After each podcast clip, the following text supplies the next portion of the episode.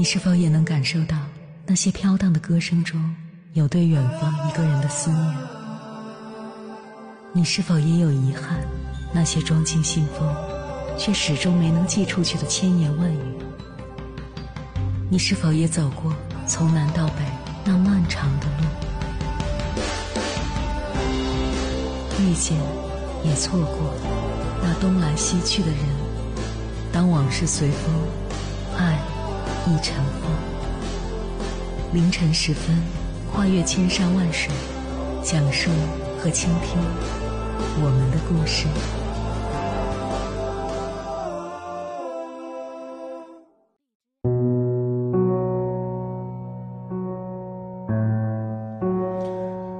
欢迎回来，各位夜行者，这里是正在直播的中国交通广播心灵夜话栏目《千山万水只为你》，深夜不孤单，我是迎波，我要以黑夜为翅膀，带你在电波中自在飞翔。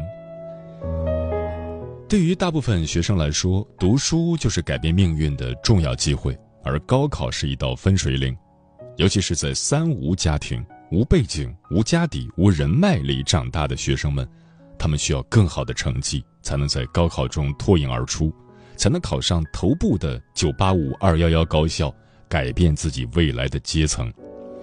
但是这其中的过程有多么艰难，可能只有学生们自己清楚。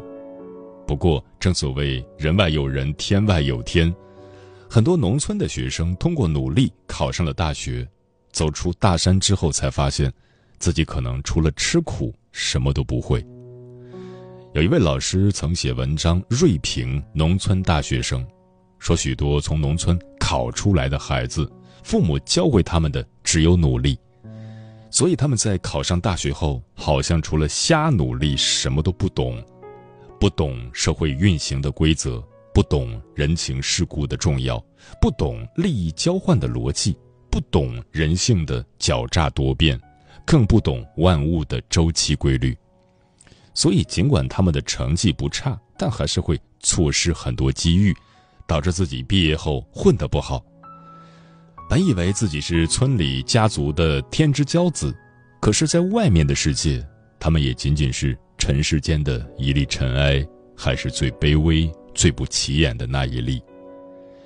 为了明天，总是不顾一切的努力，有时候。却不及站在巨人肩膀上摘得星星的那个人。多数人，或许就是这样的状态，拖着脚步负重前行。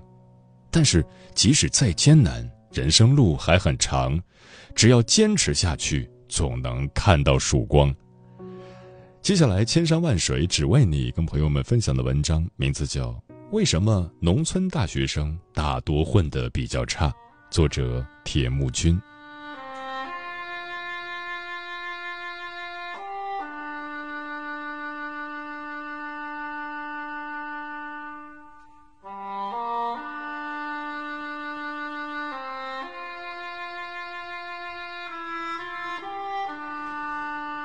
我来自广东潮汕的农村，与大家印象里的不同，并不是每一个潮汕人都很会做生意。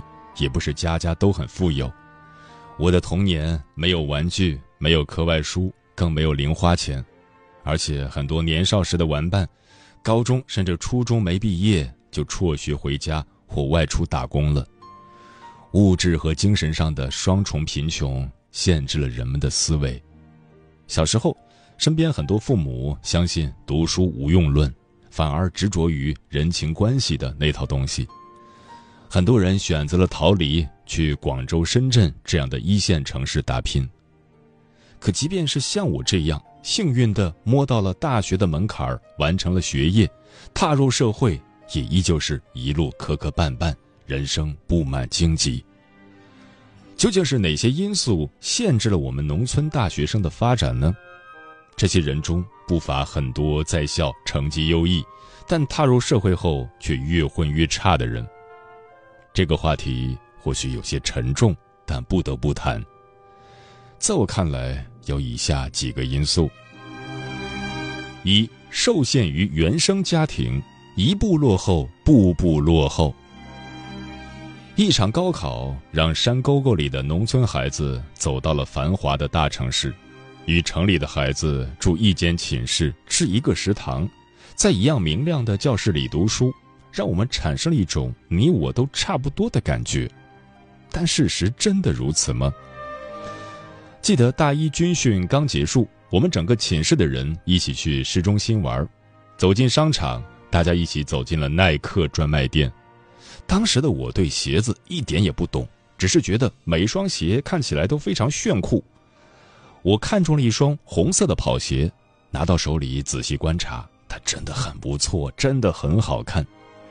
出于习惯，我看了一眼吊牌，八百九十九元，像是被锋利的刺扎了一下。我慌忙把它放回了架子上，接着环顾四周，装出什么都没有发生的样子。那一下。刺痛了我的自尊心。这些鞋子与我无关，热闹的街道也与我无关。我仿佛是置身浮华世界的局外人。另一个室友看中了一双鞋，让我们帮他看看好不好看，一千零九十九元。开学那天的闲聊中，他告诉我们自己的生活费是一千五百元。我以为他肯定不会买，但他把电话。打给了开公司的爸爸，真好啊！那一刻，我也想有这样的爸爸。回去的路上，我不太开心，但另一个小伙伴更加失落。他是第一次坐地铁，手里捏着单程票，慌张的待在原地，不知道该怎么过闸机。有的人晴天也有车，有的人雨天却没伞。你我的人生起点并不相同。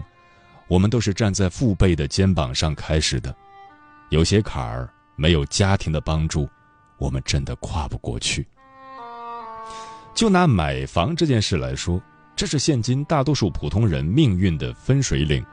或许很多人觉得买不买房没关系，租房子也一样，但在中国的传统观念里，家的意义非同寻常。谁真的想三十多岁还跟伴侣、孩子挤在狭小的出租屋呢？很多城里的孩子在两边父母咬牙帮助下付了首付，后面随着不停上涨的工资，还款压力越来越小，生活越来越好。反观农村出来的孩子，门当户对的观念让他们在大城市里很难找到合适的伴侣，买房就更是奢望了。不断上涨的房租和房价，正一点点浇灭着他们扎根一线城市的希望，将他们逼向城市的边缘。一步落后，步步落后。原生家庭的影响和激烈的社会竞争，将他们推向了残酷的现实。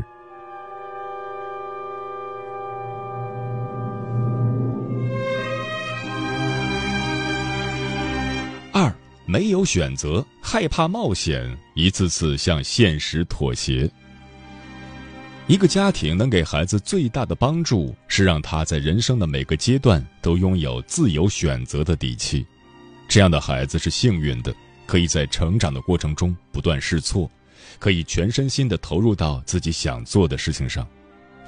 而对农村的孩子来说，生活从来都不是选择题。甚至有时候，父母都无法陪你。为了养活一家人，他们远离了生活半辈子的家乡，远离家里的老人和年幼的你，在某个昏暗的车间没日没夜的工作。我们只能跟着爷爷奶奶生活，烧柴做饭、抓鱼抓虾，没人可以辅导你的功课。一旦考得不好，下学期就可能失去上学的机会。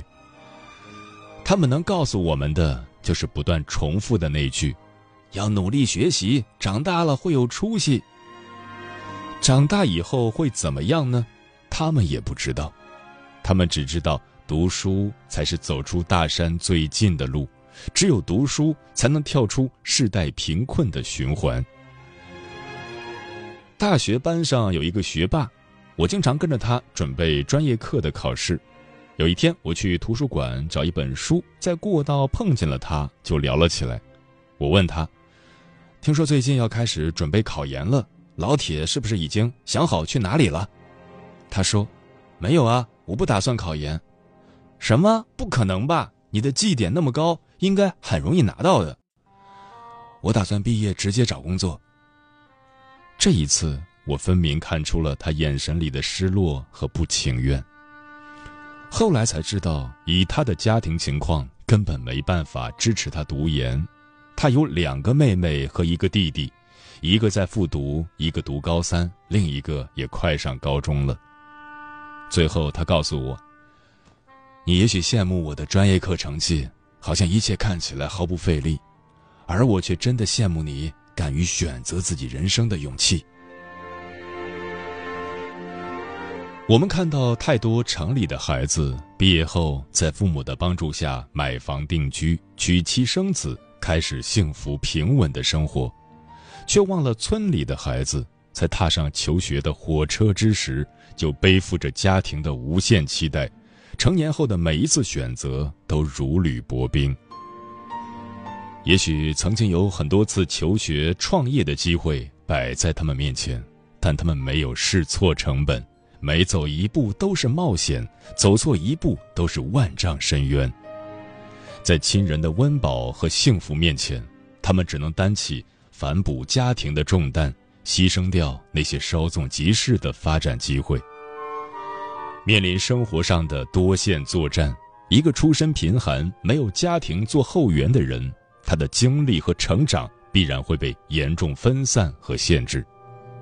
他们不断的在个人和家庭之间寻找平衡点，最终无力撑起人生更大的改变，这很无奈，但也是事实。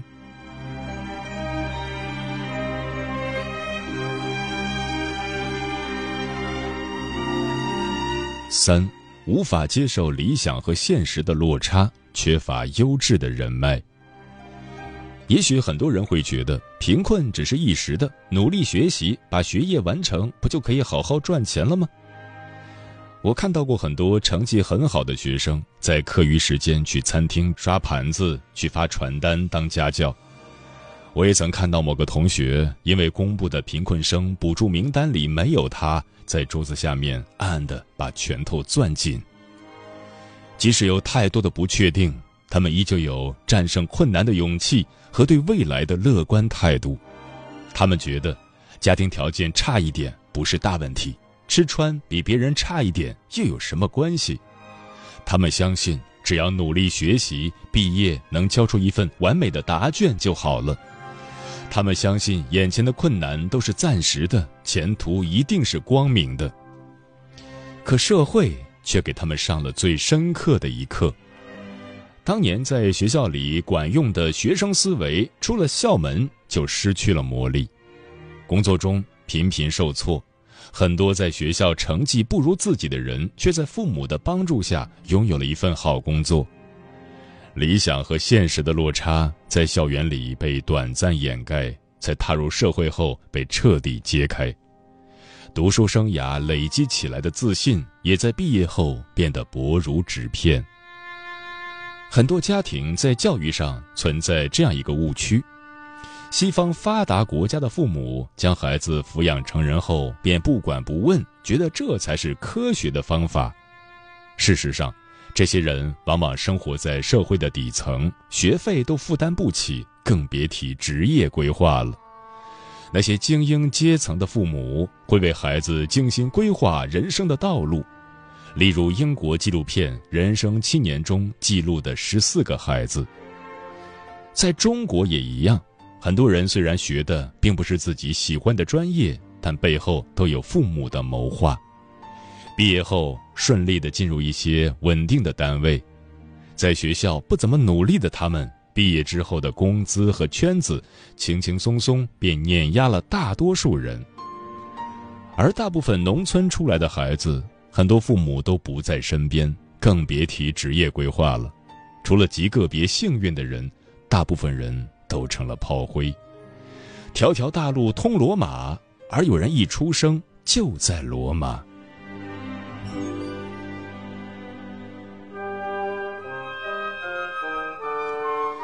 作为农村大学生，也许在很多个夜晚，你拖着疲惫的身体躺在出租屋的小床上想。怎么会有一条路这么难走？可是，人生从来都不是公平的。有的人得到了命运女神的垂青，而有的人前行的路上满是荆棘。但是，那又有什么关系呢？这就是我们自己的人生，我们还拥有追求梦想和希望的权利。穷富从来不代表贵贱，贵贱的标准是认真的活着，还是颓废的死去。罗曼·罗兰说过一句话：“这世上只有一种真正的英雄主义，那就是认清生活的真相后依然热爱生活。”生活的真相或许是，当我们付出了前面百分之九十九的努力，却换来百分之一的回报。但就在我们快要放弃之时，命运的拐点悄然而至。继续上路吧，难道向上攀登的路不比站在顶峰更让人热血沸腾吗？也许下一站你将抵达罗马。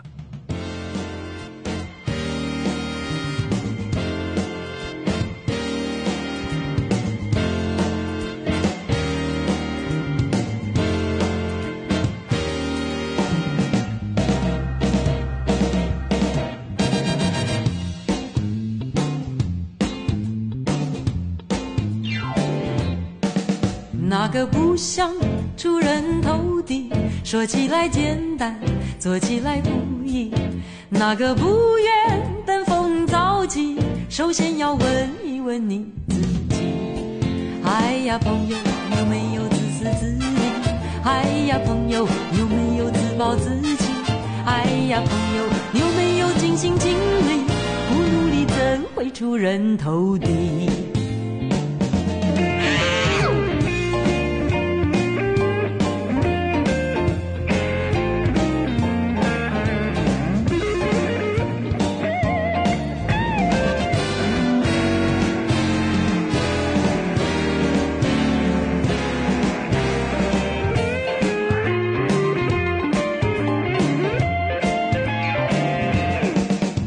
那个不想出人头地，那万丈高楼又平地造起，不要空想登峰造极，大海洋源流于小水滴。哎呀，朋友，你必须要先人后己。哎呦，朋友，你必须要自食其力。哎呀，朋友，你必须要自强不息，到头来终会出人头地。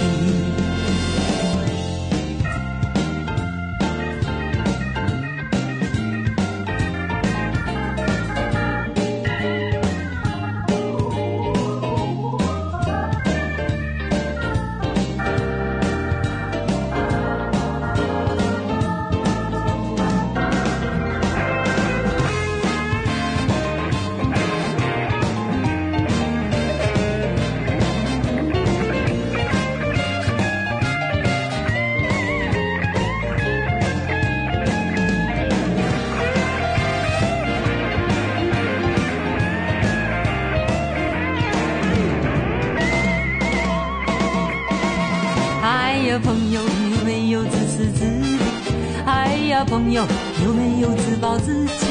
哎呀，朋友有没有尽心尽力？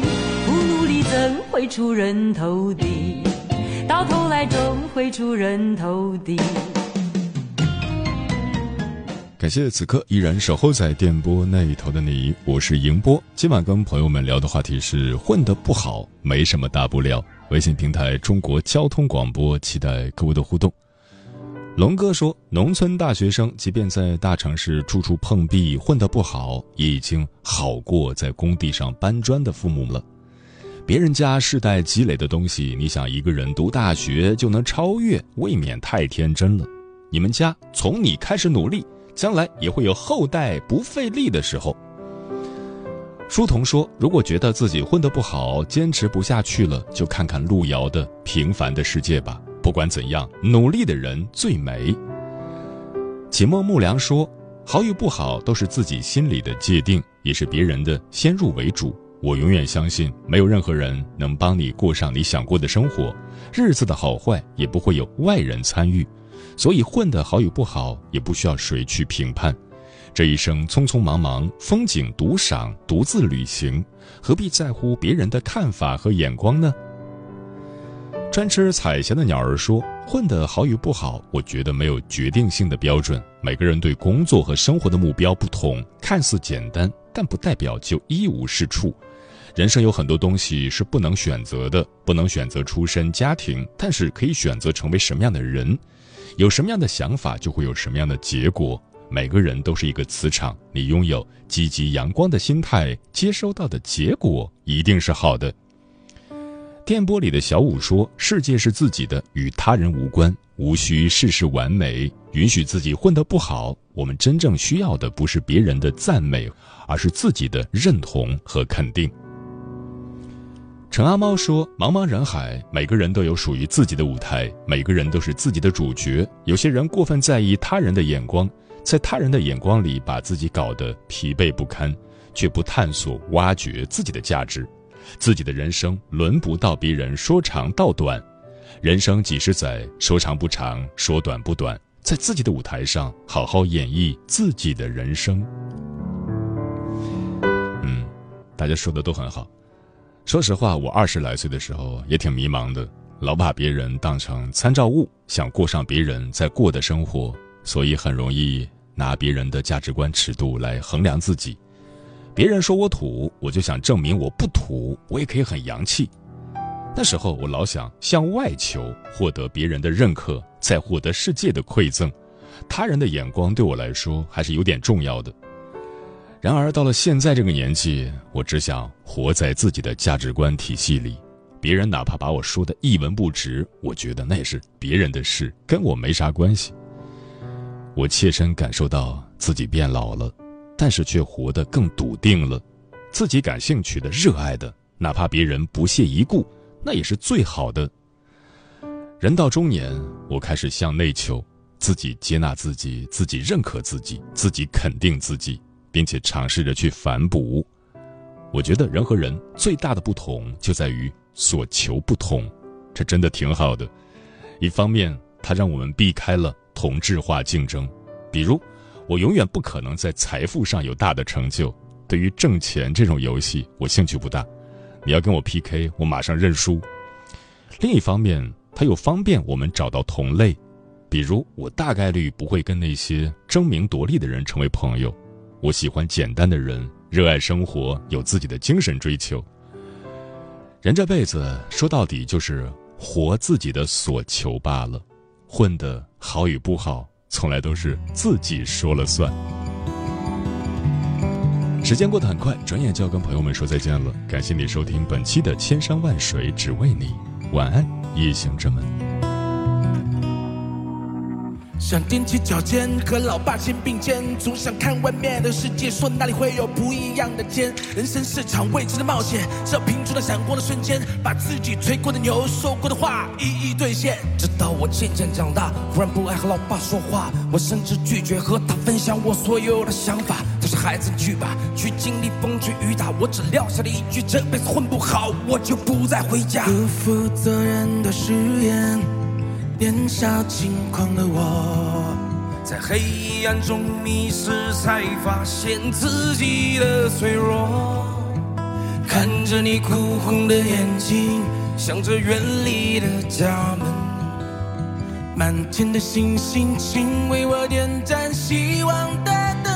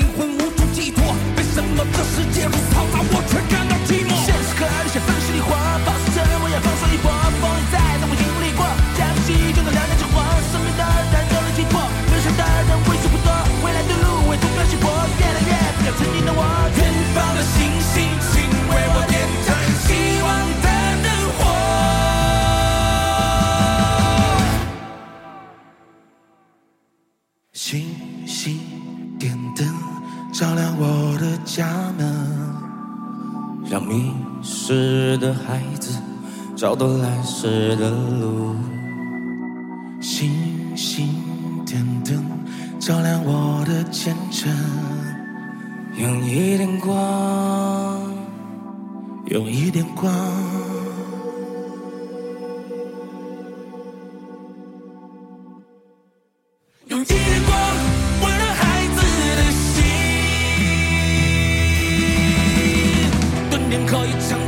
心沉睡的我突然之间，都市的霓虹灯不断闪烁街边，有颗模糊的星光偷偷探出了头是你的眼神，依旧在远方为我守护。